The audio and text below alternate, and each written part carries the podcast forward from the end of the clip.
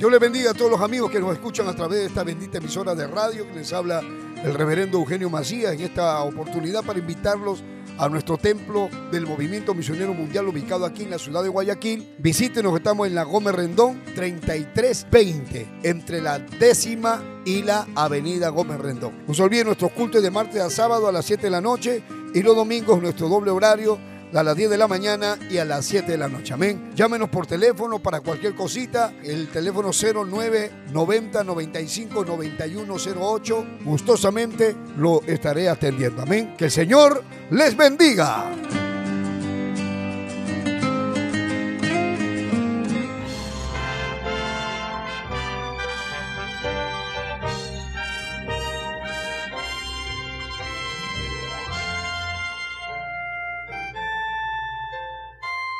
Camino a la verdad. Anunciando el Evangelio de Cristo en estos últimos tiempos. Impartiendo la sana doctrina en medio de la apostasía. Rescatando a personas del alcoholismo, drogadicción y las pandillas. Sanando los enfermos. Restituyendo hogares. Devolviendo la felicidad a miles de familias. A través del poder de la palabra de Dios en la voz del reverendo Eugenio Macías Corbacho de la Iglesia Cristiana, Movimiento Misionero Mundial. Vuelva a sonreír y encontrar el camino a la salvación. Camino a la verdad. Vamos a Primera de Corintios capítulo 2. Primera de Corintios capítulo 2. Vamos a leer la palabra de Dios. Yo quiero que hoy vamos a tener un estudio para fortalecer nuestra fe, porque hemos tenido estos días cultos donde sentimos la presencia de Dios y la, la visitación del Espíritu Santo.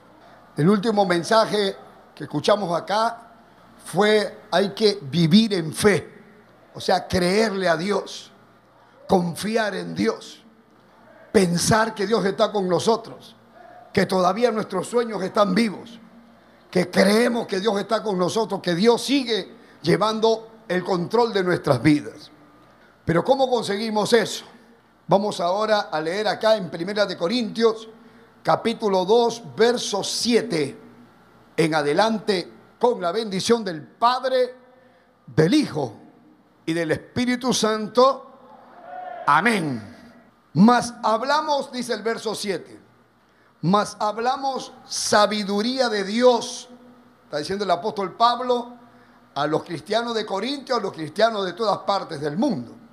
Mas hablamos sabiduría de Dios en misterio, la sabiduría oculta, la cual Dios predestinó antes de los siglos para nuestra gloria, la que ninguno de los príncipes de este siglo conoció porque si la hubiera conocido, nunca habrían crucificado al Señor de gloria. Antes bien, como está escrito, gloria al nombre de Jesús, cosas que ojo no vio, ni oído oyó, ni han subido en corazón de hombre, son las que Dios ha preparado para los que le aman. Pero Dios nos las reveló a nosotros por el Espíritu Santo, por supuesto, está con mayúscula, por el Espíritu, porque el Espíritu todo lo escudriña, aún lo profundo de Dios, porque ¿quién de los hombres sabe las cosas del hombre? Sino el Espíritu del hombre que está en él. Así tampoco nadie conoció las cosas de Dios, sino el Espíritu de Dios.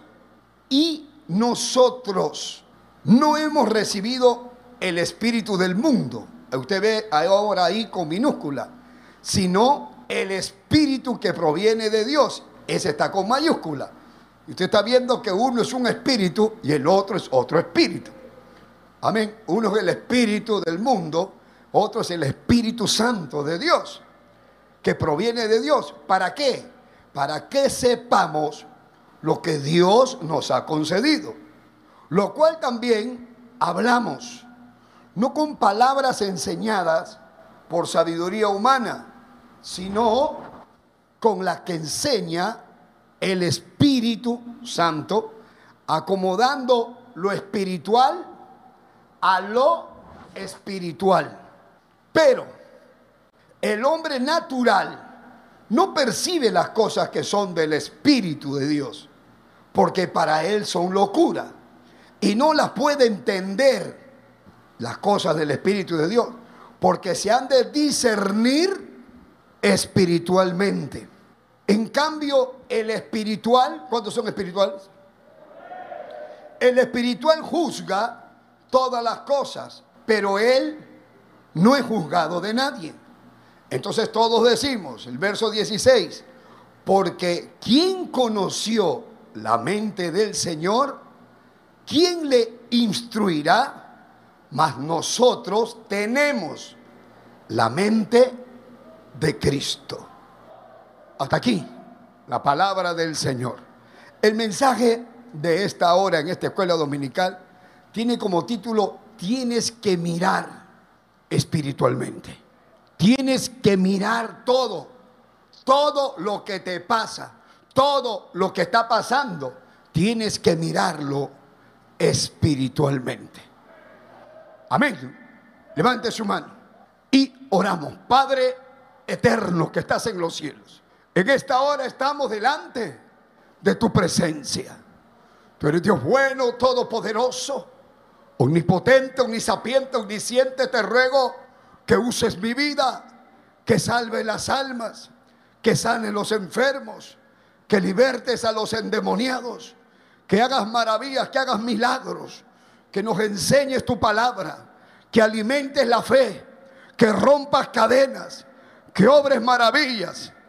Manifiesta tu gloria en el nombre de Jesús. Tuyo es el poder y tuya la gloria. Aleluya. Padre, llena este lugar con tu presencia. Y allá, a donde nos están viendo, en esos países, en cada departamento, en cada cantón, en cada provincia, en los hospitales, en los centros de rehabilitación, en las cárceles, en cualquier lugar del mundo, en el Medio Oriente, eh, allá, Dios mío, por Israel, a donde llegue este mensaje. Tu palabra rompa cadenas, alimente la fe y podamos ver liberaciones, cambios, sanidad divina en el nombre de Jesús. Tuya la gloria. Jukanli, Tuyo es el poder.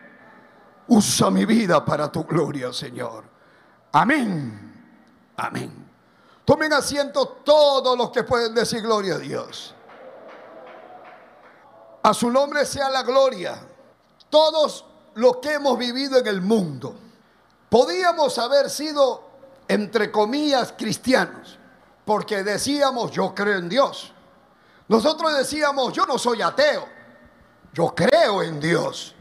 Yo creo que existe Dios, decían algunos. Yo también. Pero nunca habíamos leído la Biblia. Nunca leímos la Biblia, y si leíamos, leíamos una cosita por acá, por allá, leíamos algunos libritos, lo que salimos de la iglesia tradicional, eh, hicimos la primera comunión, tuvimos nuestro catecismo, le pedíamos a María, rezábamos a las imágenes, a ídolos, etcétera, etcétera. Pero cuando nos hablaron del Evangelio, cuando nos predicaron el Evangelio, nosotros llevábamos una vida de pecado creyendo que éramos cristianos. Nosotros llevábamos una vida de pecado y creíamos que íbamos a ir al cielo. Algunos éramos borrachos, íbamos a fiestas, hermanos hacían hasta abortos, íbamos a brujos, fornicábamos con la enamorada, cometíamos adulterio, peleas en la calle, fiestas todos los fines de semana, discotecas, otros vendían droga, hacían abortos. Bueno, hemos vivido en el mundo unos peores que otros, unos robando, estafando, engañando, otros no tanto, algunos estudiando, queriendo surgir, siendo profesionales, pero siempre infectados por el pecado. Pero un día nos predicaron, un día llegó la palabra, un día escuchamos el mensaje, lo rechazamos, nunca, ninguno de nosotros quiso aceptar a Cristo. En la primera no, a pesar de que nos dimos cuenta que teníamos sueños, que teníamos revelaciones, que teníamos sueños apocalípticos, que teníamos sueños del fin del mundo, que soñábamos cosas raras, no entendíamos, hasta que llegó la palabra. Y cuando llegó la palabra se nos prendió una luz y nos dimos cuenta realmente que estábamos perdidos. Vivíamos en el mundo, hermano, y pensábamos que nunca nos íbamos a morir. Vivíamos en el mundo y a pesar de eso veíamos que otros morían, que morían familiares cercanos, pero nosotros siempre nos hemos visto como a un lado, como que a nosotros nunca nos va a llegar. Pero luego, algunos de nosotros hemos pasado por, el, por la frontera de la muerte. Hemos salido, hermano, de casi casi habernos muerto. Algunos ahogados, otros electrocutados, otros con operaciones muy peligrosas. A otros han estado al borde de la muerte por una y otra razón, pero al final de cuentas sobrevivimos. Y aquí estamos. Y a pesar de eso, en medio de la angustia, en medio del problema, en medio de la situación, le pedimos a Dios sin conocerlo. Decíamos, Dios mío, ayúdame. Señor, ¿dónde estás? Mira, líbrame de esto. Y Dios apareció, Dios hizo que no murieras, que no perecieras, que no te mataras, que no te ahogaras, que no murieras como murió tu hermana, que no murieras como murió tu hermano, que no murieras como pasó con tu mamá, tu papá, a ti te dio vida. Aleluya. Porque desde que naciste, tú y yo, ya hay un plan de Dios. Ya hay algo escrito, hay una historia escrita. Pero Dios nos ha empujado, hermano, a que nosotros le conozcamos. Y cuando le hemos conocido, le entregamos nuestras vidas. Y cuando le entregamos nuestras vidas, nuestra forma de pensar cambió con respecto a la vida, al mundo y a las cosas del mundo porque nacimos de nuevo. Fue como que hubiéramos muerto y ahora somos otras personas. Yo tengo una hermana, mi hermana Celia Macías, que me estará viendo ahorita. Mi hermana Celia es una de mis hermanas que nunca se ha bautizado, que le hemos predicado, que conoce la palabra, pero por el cargo que tiene en su trabajo. Ella trabaja, en la gerencia de una compañía muy importante y entonces ella siempre dice, no, yo no puedo ahorita porque yo me tengo que arreglar, yo no puedo dejar mi tinte, mi pintura, mis cosas, etcétera, pero si viene Cristo yo también me voy, porque conoce la palabra, ya se le ha predicado. Ella es testigo del poder de Dios, Dios sanó a su hijo de leucemia. Ella vio como Dios sanó a mi hermana de cáncer. Ella es testigo del poder de Dios. Ella tranquilamente, hermano, conoce más Biblia que muchos. Sin embargo, no se había entregado, no se había convertido hasta ahora que murió mi mamá, que murió mi hermana, y entonces eso ha removido los corazones de mi familia. Entonces, ayer tuvimos una reunión de Zoom familiar y cada uno comenzó a dar sus palabras de experiencia. Ahí habló mi hermana y mi hermana dijo, ahora me doy cuenta lo sucio que es el mundo y lo malo que está el mundo. ¿Cómo no me daba cuenta antes? Dice. Ahora me doy cuenta que casi todo es violencia, injusticia y cosas así. Y cuando yo le escuchaba, como yo tenía que predicar este mensaje, yo dije, eso es lo que ocurre cuando una persona se convierte. Cuando una persona se convierte, el hombre que ha experimentado el nuevo nacimiento y que es una creación en Cristo Jesús, le ha sido dada una mente diferente. Uno comienza a mirar todo distinto, porque Dios le ha dado una mente espiritual a todos a quienes hemos creído en Cristo, que Jesús es el Señor, que Jesús es el camino, la verdad y la vida, y que nadie llega al Padre si no es por Él. Todos los que hemos experimentado esto, hemos experimentado una nueva vida por medio de lo que se llama bíblicamente el nuevo nacimiento. Dice en San Juan 3:6, no San Juan 3:16, sino San Juan 3:6 dice, lo que es nacido de la carne, carne es. Y lo que es nacido del espíritu, espíritu es. Jesús le estaba hablando a Nicodemo que era necesario nacer de nuevo. Que si él no nace de nuevo, no podrá ver el reino de Dios, la gloria de Dios. En segunda de Corintios 5:17 dice de manera que si alguno está en Cristo, nueva criatura es. Nueva criatura, oye esa palabra, hermano, nueva criatura es. Tiene una oportunidad de cambiar, de ser otra persona. ¿Cuántas personas dicen, yo quisiera morirme y volver a la vida para no hacer las cosas que hice? Había un hombre que estaba con sida, con sífilis, con cirrosis hepática, encima esclavo de la droga, podrido, perdido, sin familia, porque le robó a la familia, le robó a la mamá, le robó a la abuelita, toda la familia lo votó, vivía en la calle, dormía en los carros viejos, andaba mendigando, donde le llegaba la noche era peor que un perro. Y él decía, caminando por la calle, decía, si yo pudiera nacer de nuevo, si yo retrocediera el tiempo, si yo volviera a vivir, yo no haría lo que hice, pero todo lo que he hecho, mi, mi familia no me quiere, he destruido mi cuerpo por el sexo, por la droga, por las cochinadas que he vivido. He perdido todo, nadie quiere en mí, no tengo amigos. Encima cualquier rato amanezco muerto y ¿dónde acabaré? ¿Cómo quisiera volver a nacer? ¿Cómo quisiera tener esa oportunidad? No hay religión en el mundo que te ofrezca eso. Solo el cristianismo verdadero. Jesucristo te ofrece un nuevo nacimiento.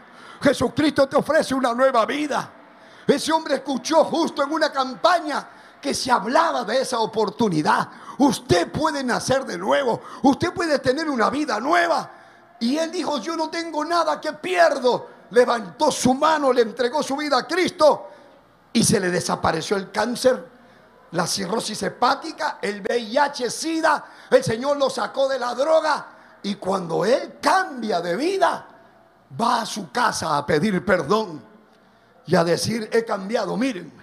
La familia se quedó impactada, la mamá lloraba porque a pesar de todo lo que hizo, la mamá siempre siguió orando por su hijo, pero le dio la oportunidad. De manera que si alguno está en Cristo, nueva criatura es.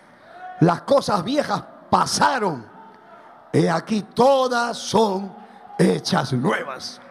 Alábalo si puedes.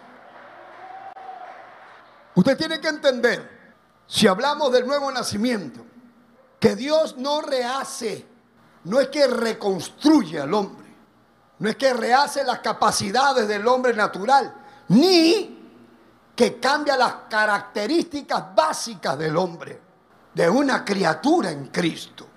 No es que Dios cambia su personalidad, no.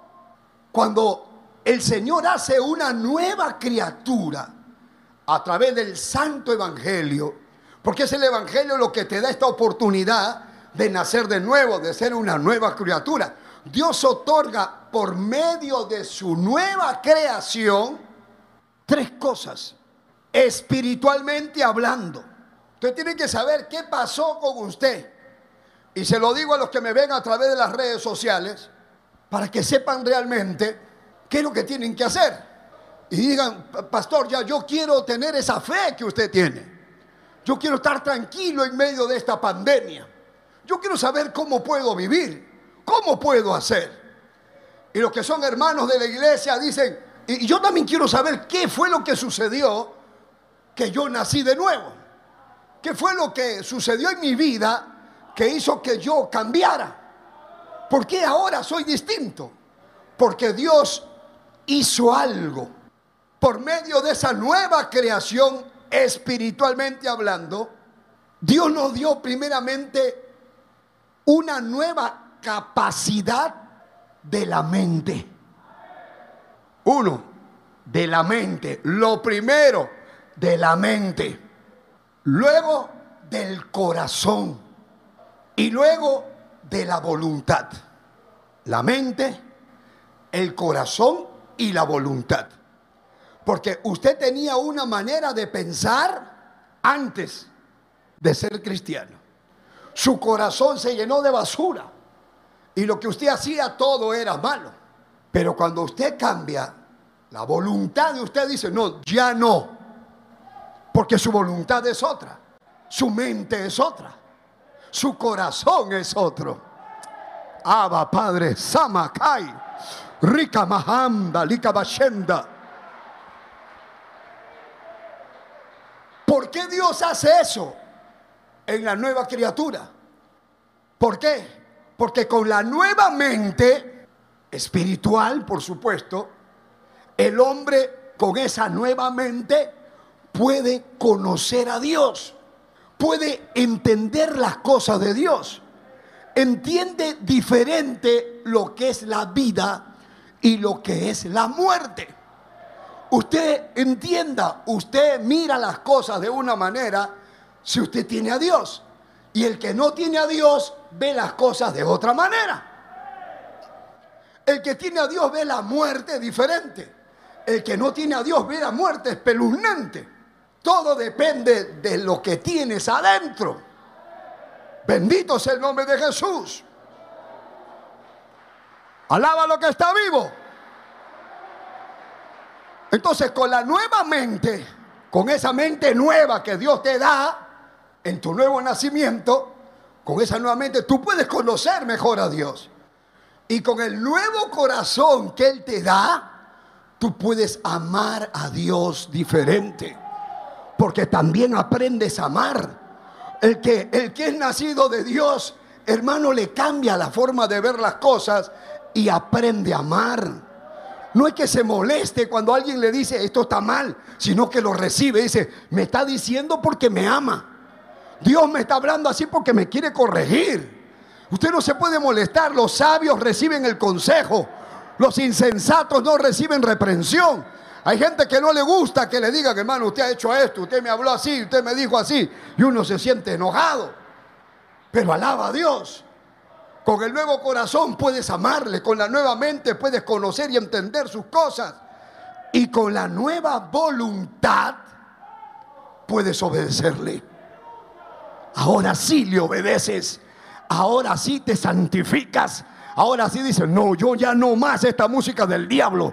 Yo ya no más esta moda del diablo. Yo ya no más con esta pornografía. Yo ya no más con esta masturbación. Ya no más con el adulterio. Ya no más con la fornicación. No más. Porque ahora tienes una voluntad diferente. Bendito sea el nombre de Jesús.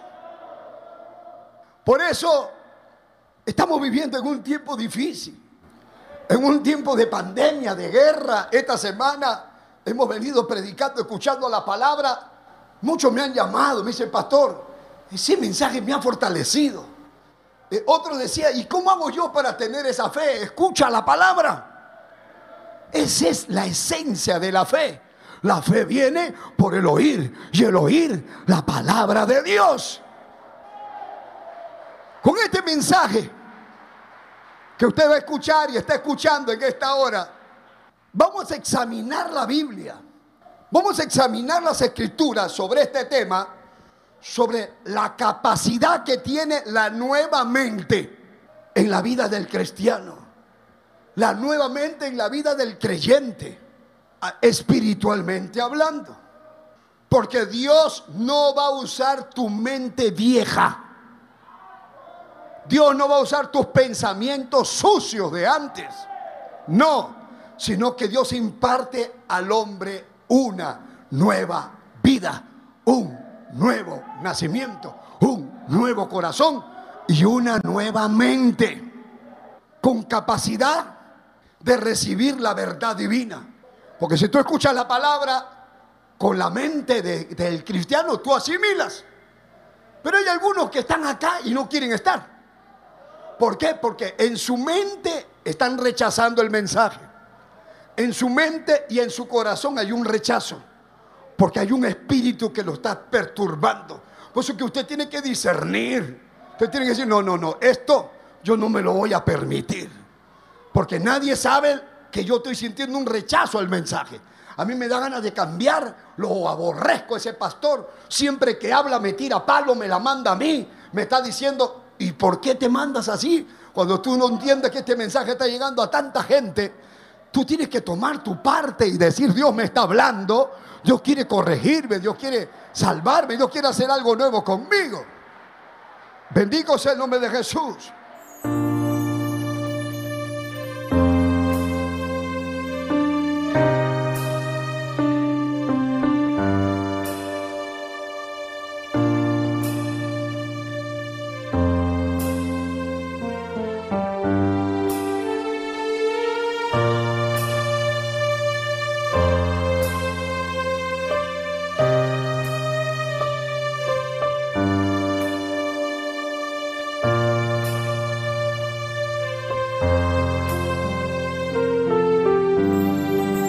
Padre que estás en los cielos, en esta hora te ruego que pongas tu mano en cada vida que me está viendo y cada hermano que está aquí. La presencia de tu Santo Espíritu opere en ellos una transformación. El poder de la sangre de Cristo limpie y santifique. Haz maravillas, Señor, y milagros también. En el nombre de Jesús, Señor. Santo. Toca ahora. Toca a cada hombre, toca a cada mujer. Deja que el Señor te toque. Dile, Señor, levántale, renuévame, dame fuerzas, porque sin ti nada, nada puedo hacer. Estoy desconsolado.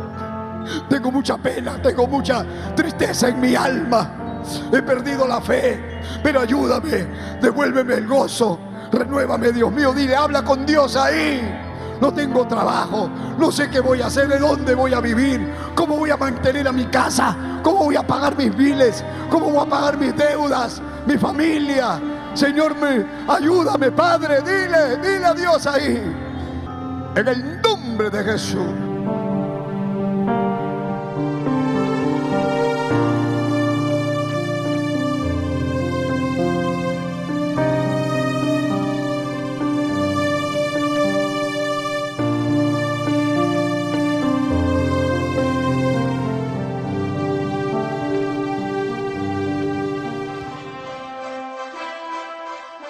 Esperando que el mensaje de Dios haya sido de bendición a su vida, usted queda cordialmente invitado a nuestros cultos.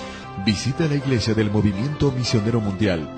Si no está establecido en su país o ciudad, visite una iglesia donde le prediquen la sana doctrina. Vuélvanos a sintonizar por esta misma emisora y a esta misma hora. En Camino a la Verdad. Hasta entonces.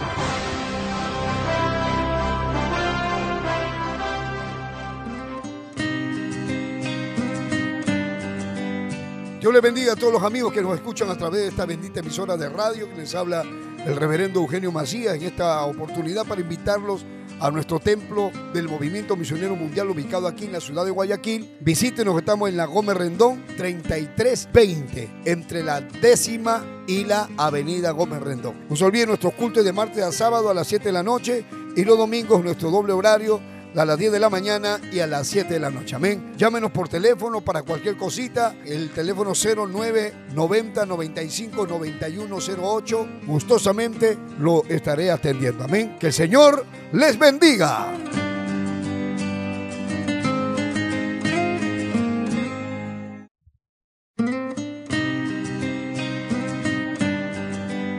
Dios les bendiga a todos los amigos que nos escuchan a través de esta bendita emisora de radio que les habla el reverendo Eugenio Macías en esta oportunidad para invitarlos a nuestro templo del Movimiento Misionero Mundial ubicado aquí en la ciudad de Guayaquil. Visítenos, estamos en la Gómez Rendón 3320, entre la décima y la avenida Gómez Rendón. No se olviden nuestros cultos de martes a sábado a las 7 de la noche y los domingos nuestro doble horario a las 10 de la mañana y a las 7 de la noche. Amén. Llámenos por teléfono para cualquier cosita. El teléfono 09 90 95 91 08. Gustosamente lo estaré atendiendo. Amén. Que el Señor les bendiga.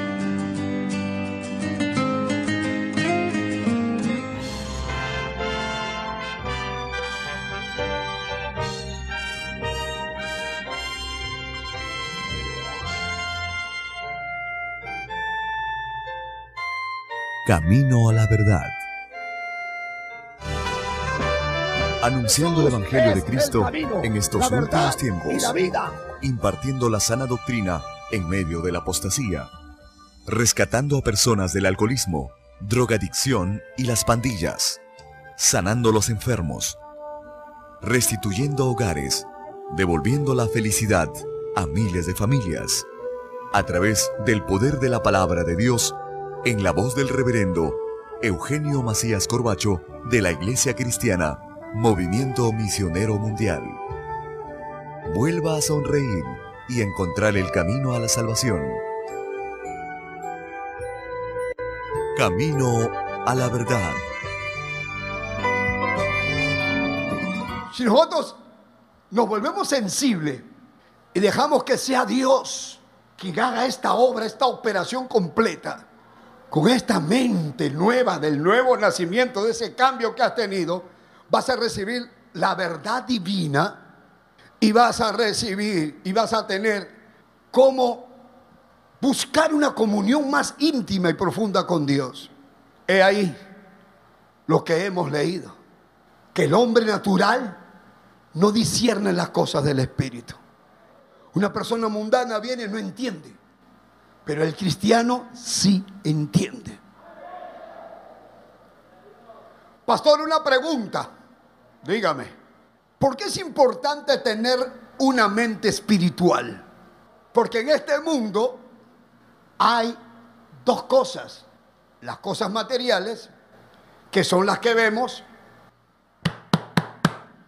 las que tocamos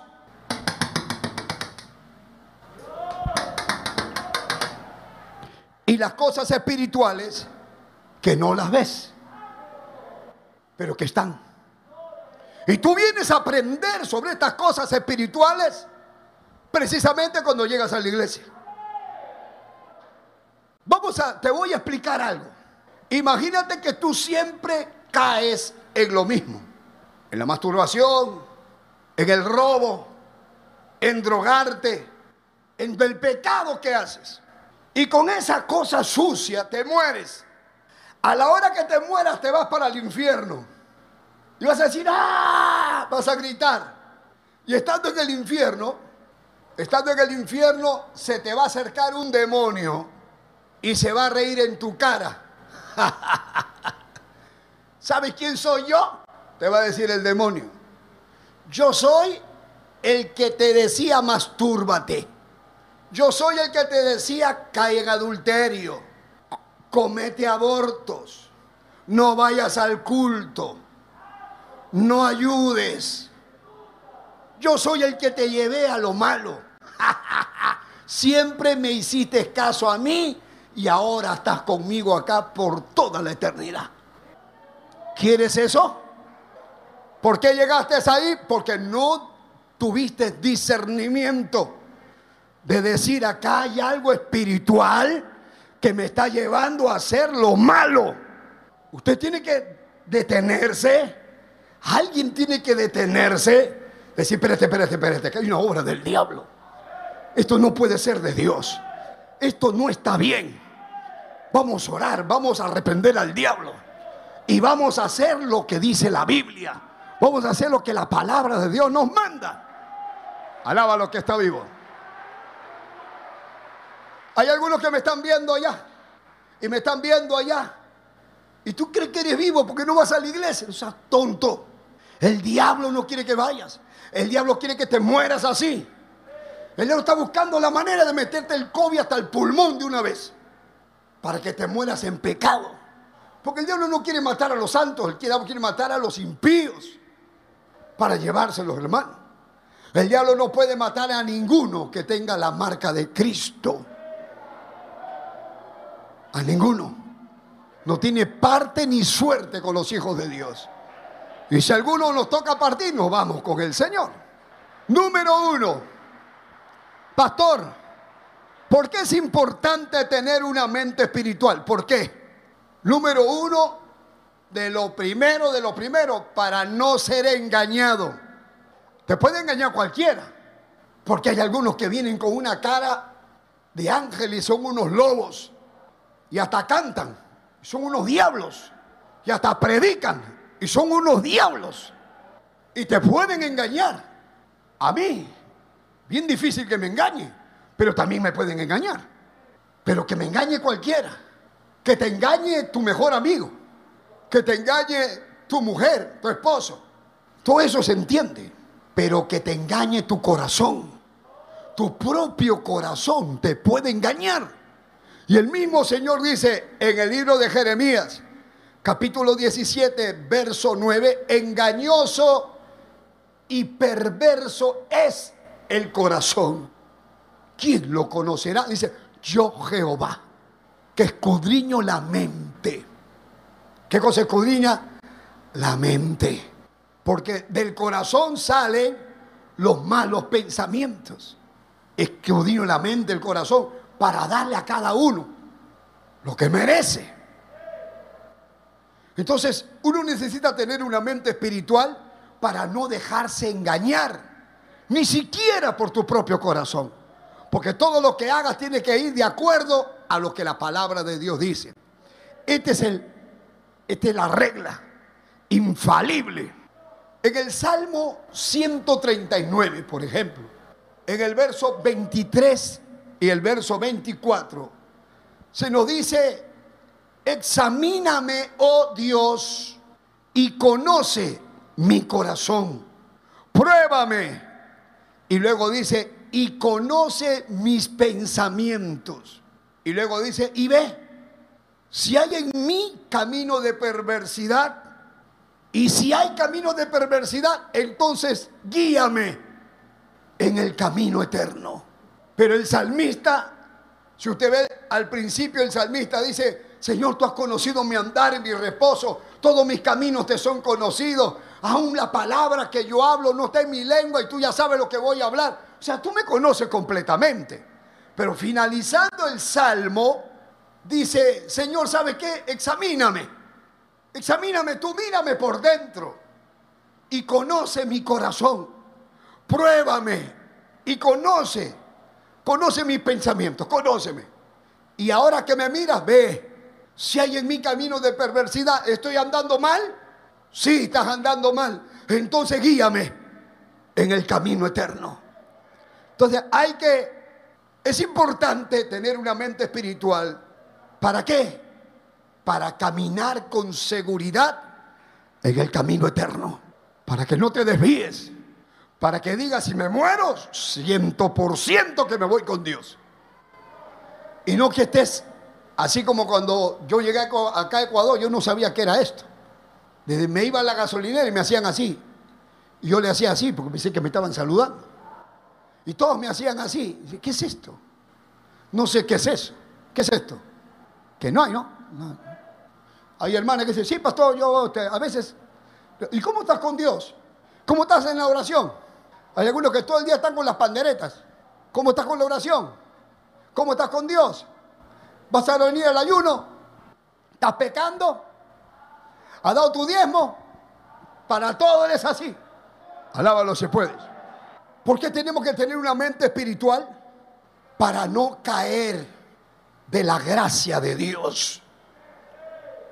Veamos en el libro del profeta Oseas en el Antiguo Testamento. ¿Dónde está el profeta Oseas, pastor? En el Antiguo Testamento, pasando el libro del profeta Daniel, ahí nomás está el profeta Oseas. Llegas al profeta Daniel porque hay algunos que están buscando Oseas junto a Apocalipsis. ¿Dónde estará, no? El profeta Oseas, capítulo 4. Vamos a ver acá. Vea lo que dice el versículo 6. Mire cómo comienza todo el problema. Por eso hay que tener una mente espiritual. Hay que discernir el espíritu, hay que mirar en el espíritu. Dice acá el verso 6, mi pueblo, está hablando del pueblo de Dios, fue destruido. ¿Por qué? Porque le faltó conocimiento. Le faltó conocimiento. Por cuanto desechasteis el conocimiento. Mírenme, mírenme. Mírenme acá. ¿Por qué le faltó conocimiento? Porque Dios no le dio conocimiento, no, porque desecharon el conocimiento, porque no lo quisieron recibir. Cuando vienen a la iglesia, hermano, tienes que hacer doctrina. Pero ¿por qué si yo no necesito, yo estoy bien? Tienes que hacer doctrina para que conozcas qué es lo que enseñamos. Yo quiero hablar con los obreros. Yo quiero grabarlo a los obreros, a uno por uno. Y les voy a preguntar por la doctrina. Porque últimamente se salen de la iglesia y luego comienzan a decir que ellos nunca estuvieron de acuerdo con algo. Por ejemplo, hubo uno que estuvo 18 años en el movimiento misionero mundial y luego se fue y puso otra iglesia. Y en la otra iglesia hizo que las mujeres se pinten el pelo, usaban pantalón, pues se ponían aretes, etcétera, etcétera. Le dijeron, pero usted 18 años enseñó que eso no era así, que Dios la santidad interna y la santidad externa. Y él dijo, sí, sí, yo enseñaba, pero yo nunca estuve de acuerdo cambió la doctrina. Nunca estuvo de acuerdo. De repente a algunos les parece pecado reunirse con la familia en la noche de Navidad, que todo el mundo celebra Navidad con borrachera. No, yo me reúno con mi familia y tomo una cena. ¿Es pecado? ¿Te parece pecado? No, no, y después dice que sí. ¿Te parece pecado si celebro cumpleaños? Si le canto Happy Birthday a mi esposa que se iba a morir y que ahora está viva. ¿Te parece pecado? No, entonces ahora quiero que hables para que mañana no digas que no, que así no es, que es satánico.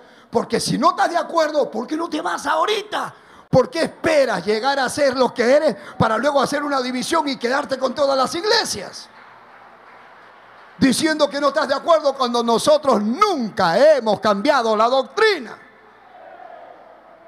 Y nosotros exigimos que se les dé doctrina que se les enseñe la palabra, que los hermanos hablen, que pregunten. Pastor, ¿y por qué esto? Pastor, ¿por qué lo otro? Pastor, ¿pero por qué? Ah, porque tú tienes que tener conocimiento. Para eso damos doctrina, seis meses y hasta más. algunos le damos dado tres, cuatro doctrinas, tres años en doctrina, porque no terminan de convertirse. Hay algunos que vienen de otras iglesias. Algunos han venido de los testigos de Jehová y les han enseñado que no hay infierno. Otros han sido mormones y les han enseñado que Jesús y Satanás son hermanos. O sea, es necesario que todos conozcan la palabra para que tengan conocimiento. Y cuando usted conozca la palabra, nadie va a venir a engañarte. Nadie te va a meter otra doctrina, porque tú conoces la doctrina, porque tú conoces la palabra. Alábalo si está vivo. Quiero que usted vea lo que el Espíritu Santo habla a través del profeta Oseas. Dice el versículo 6, mi pueblo fue destruido. Mire, se destruyó el pueblo. ¿Por qué?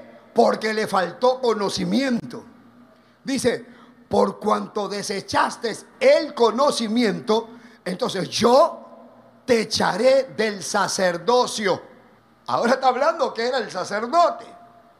Y porque olvidaste la ley de tu Dios, también yo me olvidaré de tus hijos. O sea, te olvidaste de la ley de Dios, te olvidaste de la palabra, te olvidaste de la doctrina.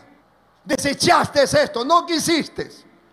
Y entonces dice el verso 7, conforme a su grandeza, conforme al cargo que tenían, así pecaron contra mí, dice Dios. También yo cambiaré su honra en afrenta, en burla. Del pecado de mi pueblo comen y en su maldad levantan su alma. Mire cuánto pecado hay ahora en el pueblo. ¿Por qué el pueblo estaba destruido? ¿Por qué?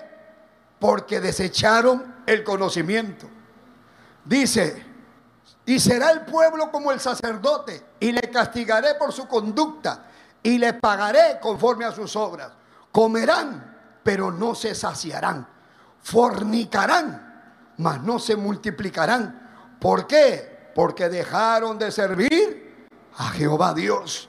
Fornicación, vino, se atrago, borrachera, mosto, quitan el juicio. Mi pueblo a su ídolo de madera le pregunta, al leño, al pedazo de piedra pintada, a la madera pintada, le responde, sí, a mí me ha hablado, la virgencita de madera, la virgencita de yeso. La Santa Muerte me habló. Me ha dicho que haga esto. La gente que no quiere a Dios. Entonces comienzan a creer en cualquier palo pintado, cualquier cartón pintado. Vaya a ver cómo la gente da su vida por eso. Porque no tiene conocimiento. ¿Y por qué no tiene conocimiento? Porque los líderes tienen que predicar la palabra. ¿Por qué no dicen la verdad? Porque también están corrompidos, porque también están podridos. Porque no hablan la verdad si la gente supiera que hay un cielo que ganar. Si la gente estuviera segura, la gente no estuviera así. Es más, no habría lo que hay. Pero como la gente le ha dado las espaldas a Dios, porque la gente agarra la Biblia la tira al tacho de la basura. Y algunos, como ven que hay tantas Biblias, están sacando Biblias ahora. Aleluya. Que defienden las relaciones homosexuales. Y salen comentarios que hay un montón, supuestamente han inventado homosexuales en la Biblia. Para decir que Dios está de acuerdo con eso.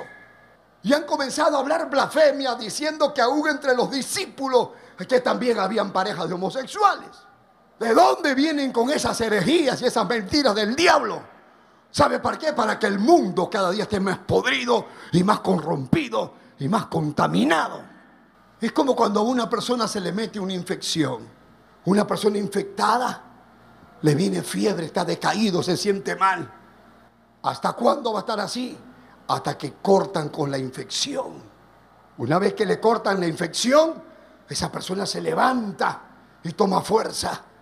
Así lo mismo, cuando una persona se mete con el, con el pecado, el pecado te infecta y te quita, te desanima.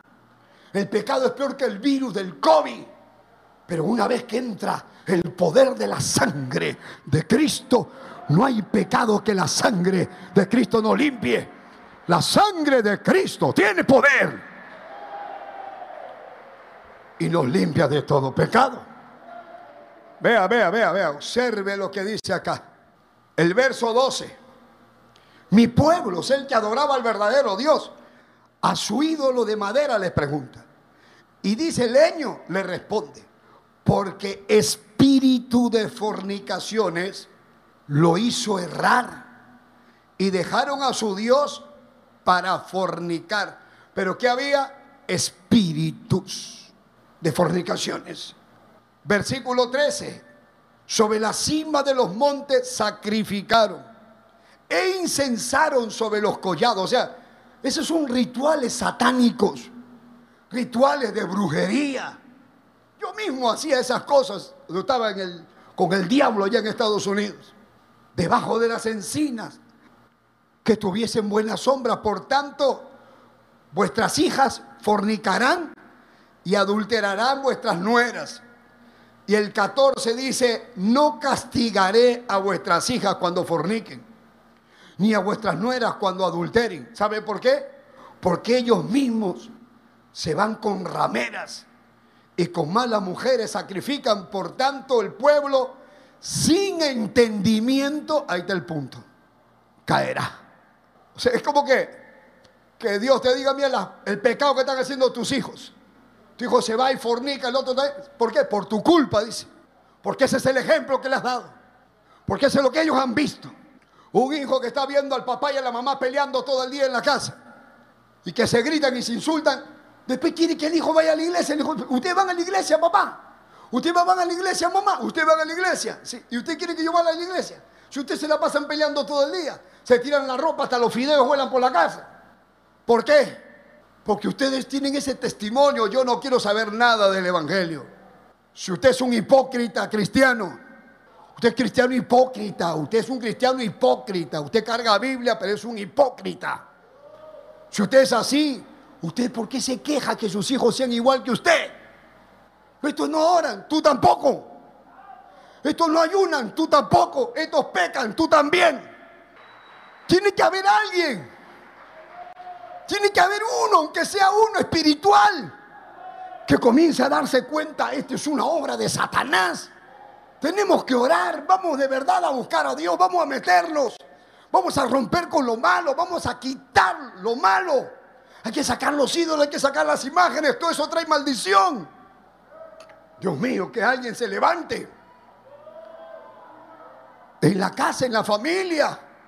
Yo ayer hice una reunión familiar por Zoom y toda la familia entró. Y dice, estábamos esperando esta reunión y si yo no la hago, no lo hacen. Yo le digo, si yo me muero cualquier rato, ustedes tienen que seguir haciendo sus reuniones. Porque es bueno reunirnos, aunque sea por Zoom, familiarmente, porque eso nos une. Ahí podemos hablar todos, no nos podemos abrazar, no nos podemos visitar, pero gracias a Dios tenemos eso, úselo para bien. Agarra el Zoom, reúne a tu familia. Vamos a, hermana, reunión, quiero hablar contigo, habla con una hermana, con la otra hermana, con tu primo, y se reúnen todos. ¿Cómo estás, prima? ¿Cómo estás, primo? Pero no para, al menos por el Zoom no puedes emborracharte, pero puedes dar la palabra, puedes llevar el mensaje, puedes decir las cosas que Dios está haciendo en tu vida. Alaba lo que está vivo.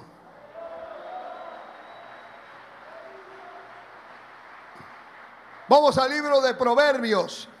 Proverbios capítulo Proverbios capítulo 23. ¿Lo encontraron? Aleluya. Proverbios 23, miren lo que dice acá. El versículo 7 está hablando del avaro. Miren lo que dice el verso 6.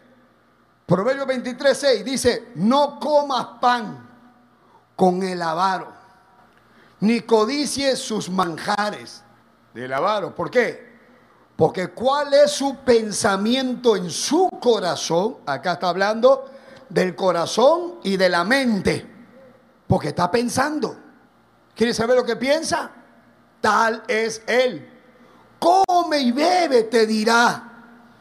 Va su corazón no está contigo. Qué terrible, ¿no? Tome, coma. ¿Cómo estás? Acá siéntate a la mesa, sírvete. ¿No quieres más? pero su corazón no está contigo. Que Dios te guarde y que Dios me guarde a mí de ser así.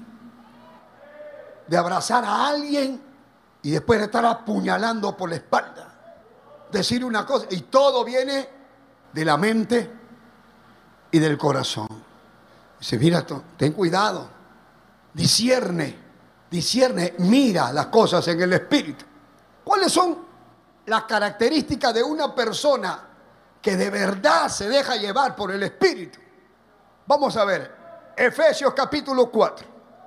Efesios capítulo 4, verso 23 dice, léalo conmigo. Y vamos a ver el verso 22. Le está hablando a los cristianos. ¿Cuántos son cristianos? ¿Cuántos son nacidos de Dios? ¿Cuántos han nacido de nuevo? ¿Te acuerdas lo que pensabas antes? ¿Y lo que piensas ahora? Bien. Dice el verso 22, en cuanto a la pasada manera de vivir, despojado del viejo hombre que está viciado, conforme a los deseos engañosos. Y entonces, ¿qué hago? Y renovaos en el espíritu de vuestra mente. Los que somos, aleluya, los que somos nacidos de Dios, los que han sido drogaditos, por ejemplo, y ahora pasan en el carro, están yendo a una campaña, a un culto, y dice, para, para un ratito, pastor, mire, ve esa esquina que está allá, ve esa gente que está tirada en el piso, ahí paraba yo. Y luego dice, ¿y cómo yo pude estar así y no me daba cuenta? Sigue avanzando y ve un cerro de basura por un mercado y ve a alguien recogiendo basura de la calle y dice, así estaba yo. ¿Y cómo no me daba cuenta que estaba en medio de la basura?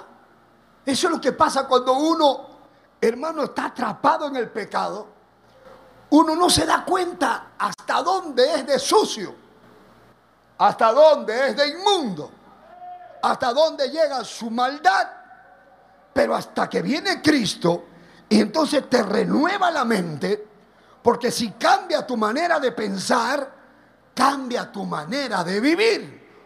No es que tú decides, a partir de ahora me santifico a partir de ahora voy a ser una mujer de fe, voy a ser un hombre de fe, ya no más carne, ¿ah? más carnalidad, digo.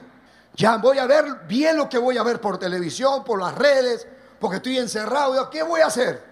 Te pongas a ver cosas que tú sabes que no debes ver. Aunque nadie te ve, tú te estás viendo.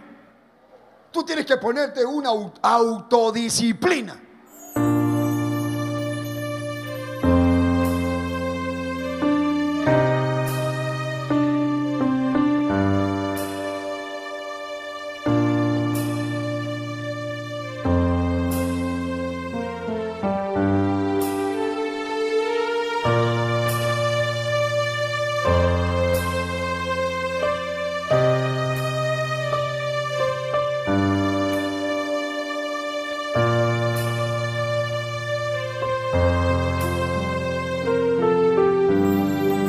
Padre que estás en los cielos, en esta hora te ruego que pongas tu mano en cada vida que me está viendo y cada hermano que está aquí.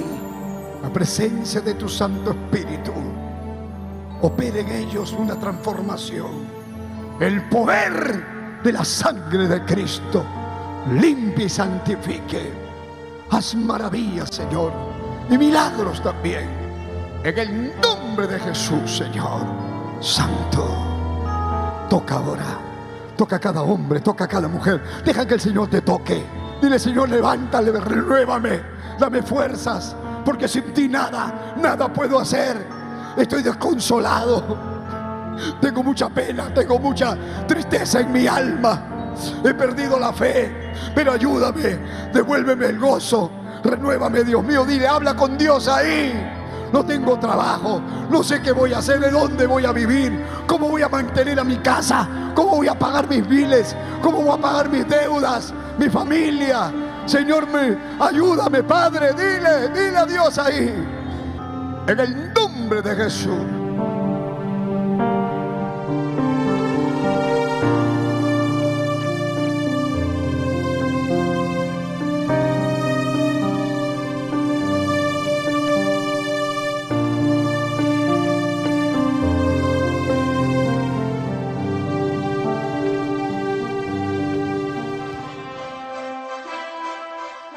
Esperando que el mensaje de Dios haya sido de bendición a su vida, usted queda cordialmente invitado a nuestros cultos.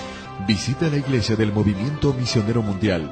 Si no está establecido en su país o ciudad, visite una iglesia donde le prediquen la sana doctrina.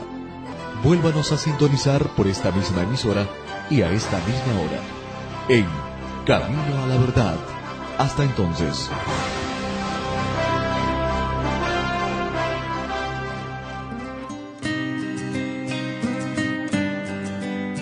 Dios les bendiga a todos los amigos que nos escuchan a través de esta bendita emisora de radio que les habla el reverendo Eugenio Macías en esta oportunidad para invitarlos a nuestro templo del Movimiento Misionero Mundial ubicado aquí en la ciudad de Guayaquil. Visítenos, estamos en la Gómez Rendón 3320 entre la décima y la avenida Gómez Rendón. No se olviden nuestros cultos de martes a sábado a las 7 de la noche y los domingos nuestro doble horario a las 10 de la mañana y a las 7 de la noche. Amén. Llámenos por teléfono para cualquier cosita. El teléfono 09 90 95 91 08. Gustosamente lo estaré atendiendo. Amén. Que el Señor les bendiga.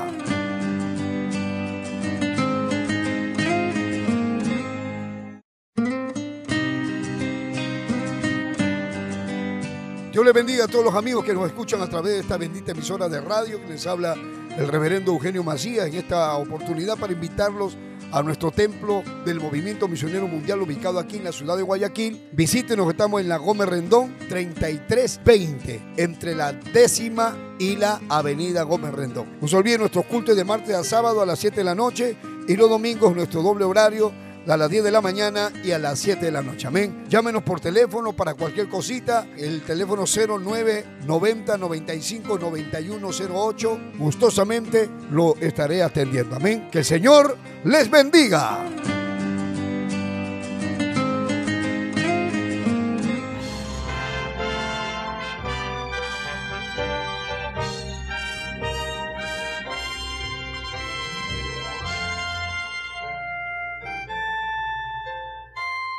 Camino a la verdad. Anunciando el Evangelio de Cristo en estos últimos tiempos. Impartiendo la sana doctrina en medio de la apostasía. Rescatando a personas del alcoholismo, drogadicción y las pandillas. Sanando los enfermos. Restituyendo hogares. Devolviendo la felicidad a miles de familias. A través del poder de la palabra de Dios en la voz del reverendo Eugenio Macías Corbacho de la Iglesia Cristiana, Movimiento Misionero Mundial. Vuelva a sonreír y encontrar el camino a la salvación.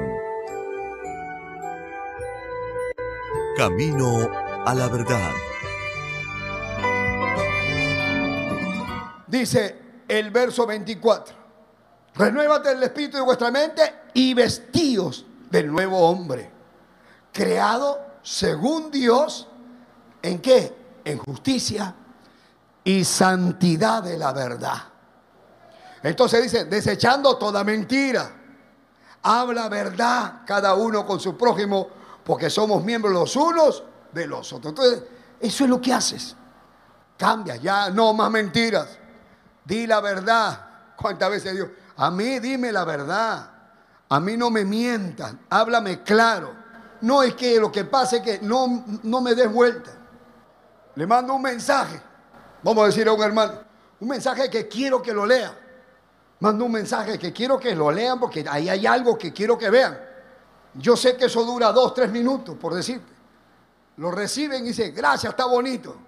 Y digo, pero si ni siquiera lo ha visto. ¿Y cómo sé que no lo ha visto? Porque sé que eso dura tres minutos. Y dice, ah, está bien, está bonito. No lo leyó, no lo vio. Entonces, ¿para qué lo mando?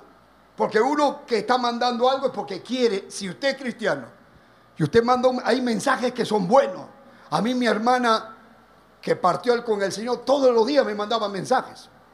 Y a veces esos mensajes llegan, hermano, a la hora que uno está más quebrantado. Cuando uno no sabe qué hacer, en el teléfono. Y yo miraba y decía, sigue adelante. Los planes de Dios son así, ta, ta, ta, ta. Y yo, amén, gloria a Dios. Qué hermoso cuando Dios te habla. Qué hermoso cuando Dios usa de una hora o de una o de otra manera, pero te llega el mensaje. Recíbalo.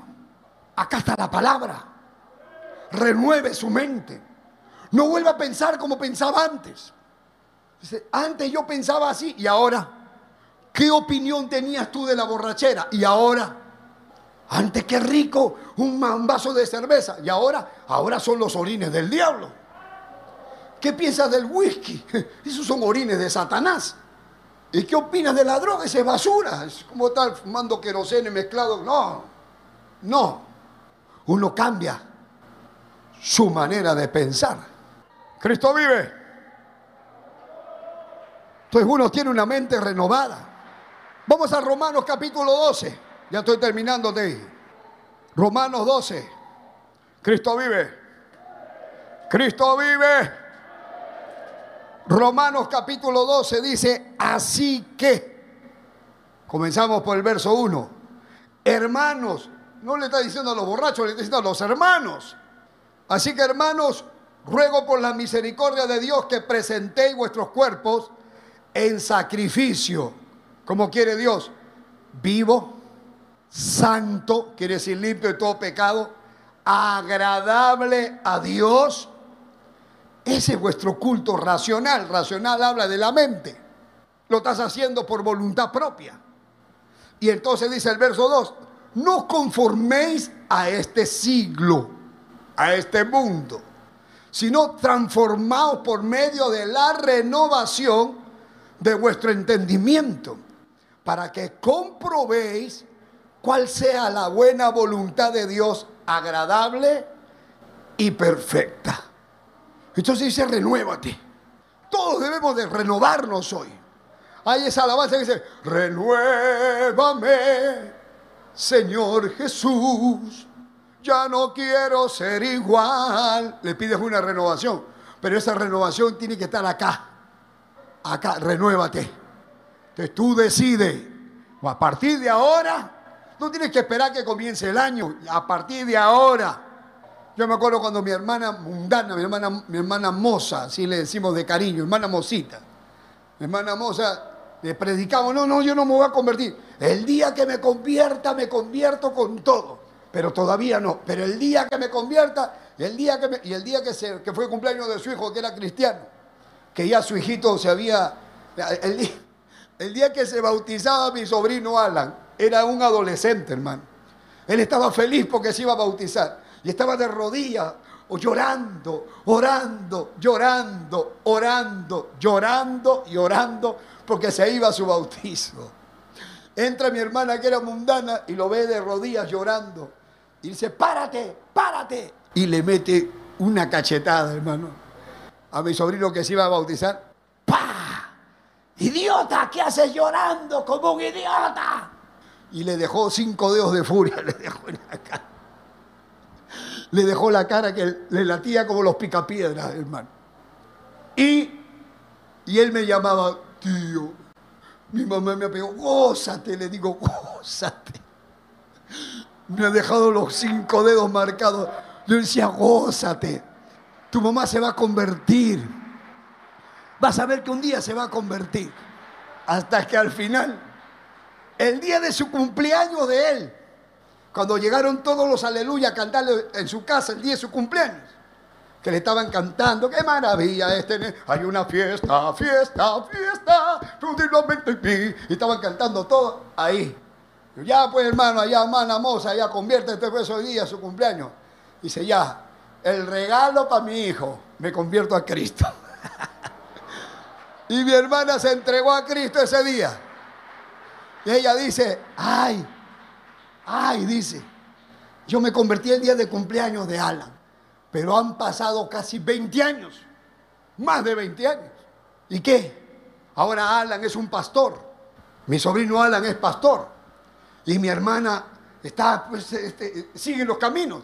Nunca dio un paso atrás. Porque en el momento que ella dijo, el día que me convierta, yo no voy para atrás, ya lo había decidido. Eso estaba acá, en su cabeza. Si usted viene, hermano, si usted viene al culto y desde que está entrando dice, Señor, háblame, yo quiero que tú me hables, Dios te va a hablar.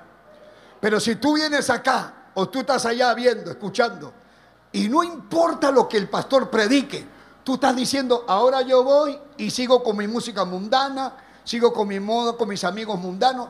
Tú antes de pasar, tú ya decidiste en tu mente seguir igual. Tú sabes, hay gente que viene a los cultos, van a las convenciones, entran, salen, se cambian, saben los coros y no se convierten. Por eso que la Biblia dice, con el corazón se cree, con la boca se confiesa, pero con el corazón se cree. Y cuando el corazón cree, la mente cambia. Porque del corazón vienen los malos, los buenos pensamientos y los malos pensamientos. Eso usted decide acá, decídete, decídete Decídete consagrarte. Decídete meterte más. Decídete servir a Dios. Decídete ayunar más. Decídete, métete. Vas a ver cómo Dios te va a levantar. Te pondrá en alto. Va a usar tu vida. Vas a ver cómo Dios va a hacer cosas extraordinarias contigo. No utilices sabiduría humana porque eso es lo que más le, le enoja a Dios. Que tú quieras usar tu habilidad diciendo que es el Espíritu Santo y tú sabes que no lo es. Acá todo tiene que ser genuino, verdadero. Si vas a alabar, alábalo. Y si no lo vas a alabar, no finja que alabes. Si vas a levantar la mano, di gloria a Dios. Dile de verdad, dile gloria a Dios. Alaba lo que está vivo. Cristo vive. Vamos a Colosenses capítulo 2. Colosenses capítulo 2 dice, verso 1 de Colosenses 2.1, porque quiero, está hablando San Pablo apóstol, que sepáis cuán grande lucha sostengo por vosotros ¿ah? y por los que están en la Odisea, o sea, los otros hermanos en la iglesia de la Odisea, y por todos los que nunca han visto mi rostro. Estoy orando por la iglesia para que sean consolados sus corazones. ¿Para qué oraba? Para que sean consolados los corazones, unidos en amor. Está hablando de los creyentes, hasta alcanzar todas las riquezas del pleno entendimiento. Eso es lo que quería Pablo, que alcancemos las riquezas del pleno entendimiento a fin de conocer el misterio de Dios, el Padre y de Cristo. Hermano, eso cambia. Eso es lo más grande que hay que usted se nutra de la palabra. Si usted se nutre de la palabra, si usted llega a conocer más, a usted no lo cambia, usted no se va al mundo. Porque usted tiene raíces en la palabra, usted tiene clara la palabra. Se convierte, pero te mete con todo. Por eso que usted ve esos que se van. ¿Por qué se van? Porque no tienen base. Ahora son cristianos, mañana son mormones, pasados son católicos. Yo me regresé a la iglesia católica, fuera nunca se convirtió. Porque el que se convierte de verdad sabe que, que ahí no están haciendo las cosas como la Biblia dice. Y para terminar, y luego sigo la segunda parte en la noche. Vamos a Efesios capítulo 1. Póngase de pie. Miren, Efesios capítulo 1, verso 15 en adelante dice, por esta causa también yo, habiendo oído de vuestra fe en el Señor, ahora le está hablando a los creyentes de Éfeso, dice, habiendo oído de vuestra fe en el Señor Jesús y de vuestro amor para con todos los santos, siempre se ve eso, que hay amor entre los hermanos. Dice, no ceso, dice Pablo, de dar gracias por vosotros, haciendo memoria de vosotros en mis oraciones. En otras palabras, yo cuando me arrodillo para orar, me acuerdo de ustedes y me pongo a orar por ustedes. Le dice a los cristianos de Éfeso. ¿Para qué? Verso 17, para que el Dios de nuestro Señor Jesucristo, el Padre de Gloria, os dé espíritu de sabiduría y de revelación en el conocimiento de Él. San Pablo lo que quería que ellos conocieran quién era Dios, conocieran la palabra, se llenaran de la palabra, se llenan de la palabra, se llenan de fe. El verso 18 alumbrando los ojos de vuestro entendimiento. ¿Ve? Con el conocimiento te viene el entendimiento. Ay, Dios mío. Para que sepáis cuál es la esperanza a que Él os ha llamado y cuál las riquezas de la gloria y de su herencia en los santos. Entonces, hermano, cuando uno llega a conocer la palabra, uno llega a mirar las cosas de Dios diferente, la muerte diferente. Uno entiende que Dios todo lo tiene en su mano, pero no solamente lo dice, sino lo tiene adentro. Dice, tú sabes todas las cosas, tú conoces todas las cosas. Yo estoy seguro de ti, de tu existencia. No son solo palabras para que uno se anestesie un poco para aliviar el dolor que uno siente. Estamos viviendo como que estuviéramos en un tiempo de guerra, de guerra como mundial, porque esto es a nivel mundial. A nivel mundial hay desempleo, a nivel mundial hay familias enlutadas por la misma enfermedad. Ahora hay niños enfermos, niños entubados, jóvenes, adolescentes, que me mandan mensajes estando con el oxígeno. Me escriben y yo los llamo y siento, pastor, ore por mí. Yo lo estoy escuchando. Y yo, Dios mío, ¿de qué hospital estás? ¿En qué sala estás? ¿A dónde está llegando el mensaje? Usted ni se imagina. ¿A quién le está llegando el mensaje? Me llamó una mujer y me dice, Pastor Eugenio, yo sé que usted es amigo de mi esposo desde cuando usted era mundano. Mi esposo se llama Cristian, me dice. Y yo le digo, Cristian tal, sí, claro, él es mi amigo. Desde que yo era soltero, hemos vivido tantas cosas. Sí, me dice, él sabe. Él me dice, Él es mi amigo cuando lo ve por la televisión. Él es mi amigo, dice. Y a mis hijos les habla, pero Él es un diablo, no está convertido. Pastor, ahorita está internado en el hospital y está grave, pastor. Pastor, ore por él. Este es su número de teléfono. Yo con él no, no hablaba años. Yo ni siquiera sabía a dónde estaba, si estaba casado, si tenía hijos. Ella me llamó, me contó. Inmediatamente que ella cortó, yo llamé. Y llamé y la llamada entró al hospital.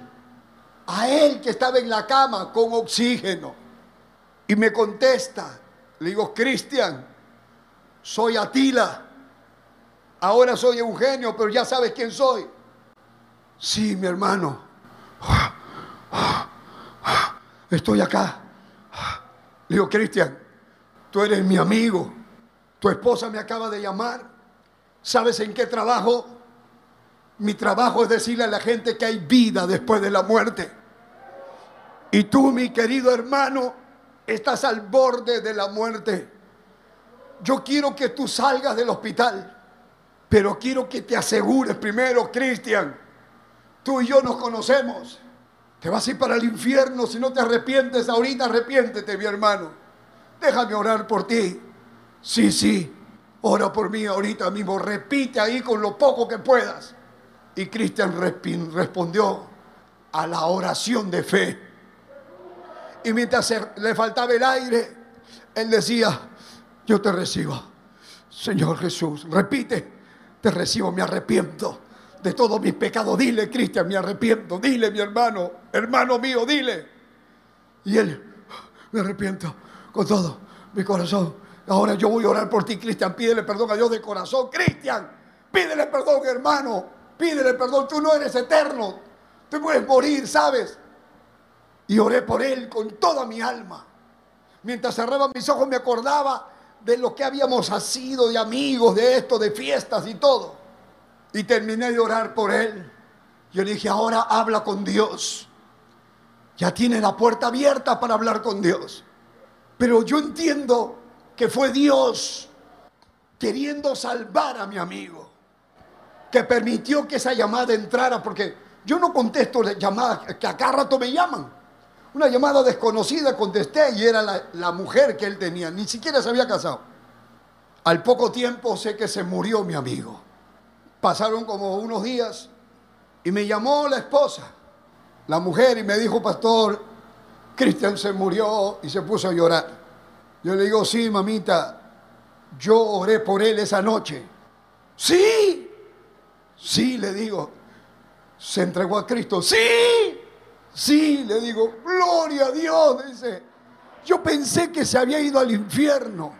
No, hermana, se arrepintió esa noche. Hermano, mire, lo importante de esta palabra. Esta palabra define a dónde uno pasa la eternidad. Es la palabra de Dios. Por eso usted no, ha recibido cualquier cosa, usted ha recibido una palabra que tiene que tiene vida hasta la eternidad. Acá de todas maneras dejaremos el cuerpo. Miren, yo acá, acá en esta cabina, yo estoy poniendo en peligro mi vida. Yo acá estoy poniendo en peligro que me venga una neumonía. ¿Por qué? Porque estos aparatos están botando aire helado, frío. Son, es aire acondicionado. Esto está congelado. Yo estoy sudando, estoy mojado.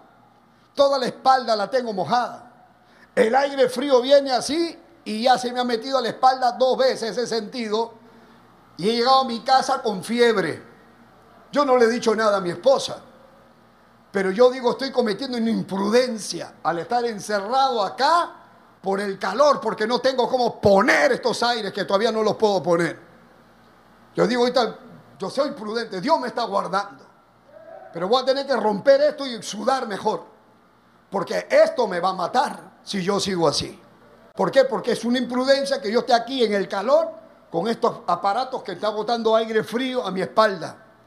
Y si me viene una neumonía atípica, no por el virus, y me voy al hospital, van a decir que es COVID. Y hasta entubamos, Eugenio, tu abuelita me hace entubar a mí. A mí, el Dios del cielo me dará vida o me llevará pero moriré predicando si tengo que predicar y morir. Pero Dios me ha dicho que tengo varias cosas que hacer. Un ejército en Ecuador.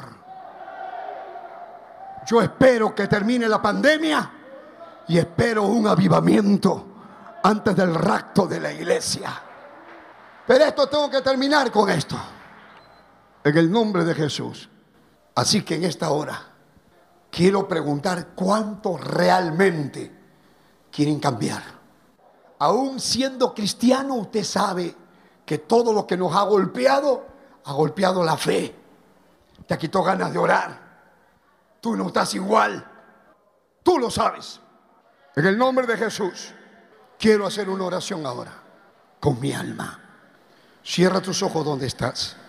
Y quiero que te examinas. Así como dice el salmista, examíname, oh Dios. Y mírame si hay camino de perversidad en mí. Si te he fallado. Si soy un hipócrita. Si tengo dos caras. Si estoy haciendo cosas y estoy poniendo en peligro la salvación de mi alma. Si tu corazón no es recto. Tú lo sabes. Quiero en esta hora orar por ti. ¿Qué tienes que hacer? Levanta tu mano y diga, pastor, ore por mí, por favor. Que no te dé vergüenza levantar la mano. Que no te dé vergüenza reconocer tu verdadera condición. Porque si estamos hablando de una mente espiritual, mírate a ti mismo primero. Pero ahí donde estás, que Dios bendiga la mano que se levanta. Dios le bendiga, Dios le bendiga, Dios le bendiga, Dios le bendiga. Dios le bendiga. Y usted que está allá, allá en su casa, déjame orar ahora por ti. Cierra tus ojos. Una oración pequeña, pero efectiva. Diga, Padre Santo, que estás en los cielos. En esta hora, te doy gracias por tu palabra por tu presencia, por tu Espíritu Santo. Señor, yo he pecado contra ti. He hecho cosas malas. Señor, yo creo que si me muero me voy para el infierno. Pero me arrepiento ahora. Te entrego mi vida. Sálvame. Límpiame. Santifícame. Ayúdame Cambia mi manera de pensar. Ayúdame a tener una voluntad firme, a ser estable, Señor, para agradarte a ti y no fallarte y esperar en que tú vas a hacer realidad mis sueños. Dame tu paz, Señor. Dame tu presencia, Señor. En el nombre de Jesús. Te lo pido, Dios mío. Dile, renuévame. Yo abro la puerta de mi corazón para recibir a tu Hijo Jesucristo como mi Señor y como mi Salvador. Te entrego mi vida. Te entrego mi vida. En nombre de Jesús, Señor. La sangre de Cristo tiene poder y me limpia de todo pecado. Apunta mi nombre, dile. Apunta mi nombre en el libro de la vida. Y no me dejes caer en tentación. Líbrame de todo mal. Concédeme la paz. Tu paz, Señor. En nombre de Jesús. Santo. Ahí donde está, déjame orar por ti primero. Dile, Señor, gracias por tu palabra. Habla con Dios donde estás. Habla, habla con Dios ahí. Dile, Señor, gracias. Tu palabra es buena. Te necesito ahora. Dame tu presencia. He pecado contra ti. He pagado abortos. Dile, he ido a los brujos. He adorado imágenes. Tengo un problema con la sexualidad. No me puedo controlar. Soy débil en esto. Dime, Señor, ¿qué hago? Ya no puedo más con esto. He estado robando. He estado engañando. He estado estafando. He sido un hipócrita. Pero al oír tu palabra, yo me arrepiento. Te entrego mi vida. Me renueva el Señor. Es el deseo de mi corazón.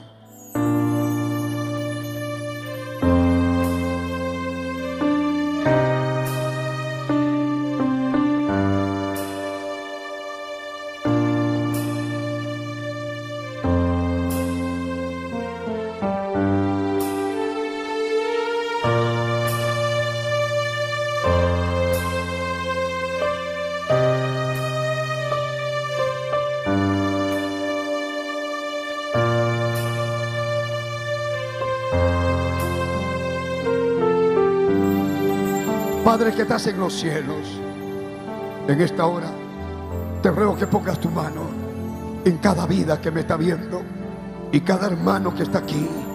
La presencia de tu Santo Espíritu opere en ellos una transformación. El poder de la sangre de Cristo limpie y santifique. Haz maravillas, Señor, y milagros también. En el nombre de Jesús, Señor. Santo, toca ahora.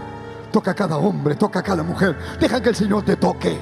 Dile, Señor, levántale, renuévame, dame fuerzas, porque sin ti nada, nada puedo hacer. Estoy desconsolado. Tengo mucha pena, tengo mucha tristeza en mi alma. He perdido la fe, pero ayúdame, devuélveme el gozo. Renuévame, Dios mío. Dile, habla con Dios ahí. No tengo trabajo, no sé qué voy a hacer, de dónde voy a vivir, cómo voy a mantener a mi casa, cómo voy a pagar mis biles, cómo voy a pagar mis deudas, mi familia. Señor, me, ayúdame, Padre, dile, dile a Dios ahí. En el nombre de Jesús.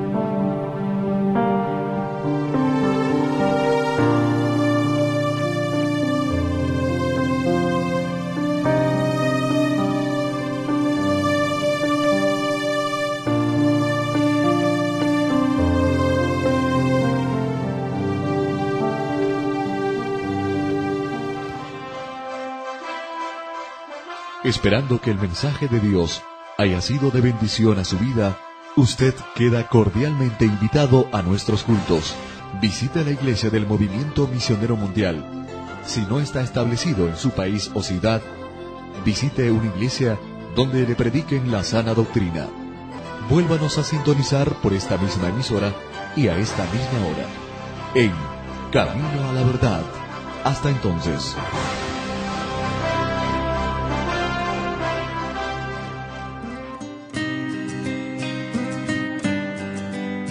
Dios le bendiga a todos los amigos que nos escuchan a través de esta bendita emisora de radio que les habla el reverendo Eugenio Macías en esta oportunidad para invitarlos a nuestro templo del Movimiento Misionero Mundial ubicado aquí en la ciudad de Guayaquil. Visítenos, estamos en la Gómez Rendón 3320, entre la décima y la avenida Gómez Rendón. No se olviden nuestros cultos de martes a sábado a las 7 de la noche y los domingos nuestro doble horario a las 10 de la mañana y a las 7 de la noche. Amén. Llámenos por teléfono para cualquier cosita. El teléfono 09 90 95 9108. Gustosamente lo estaré atendiendo. Amén. Que el Señor les bendiga.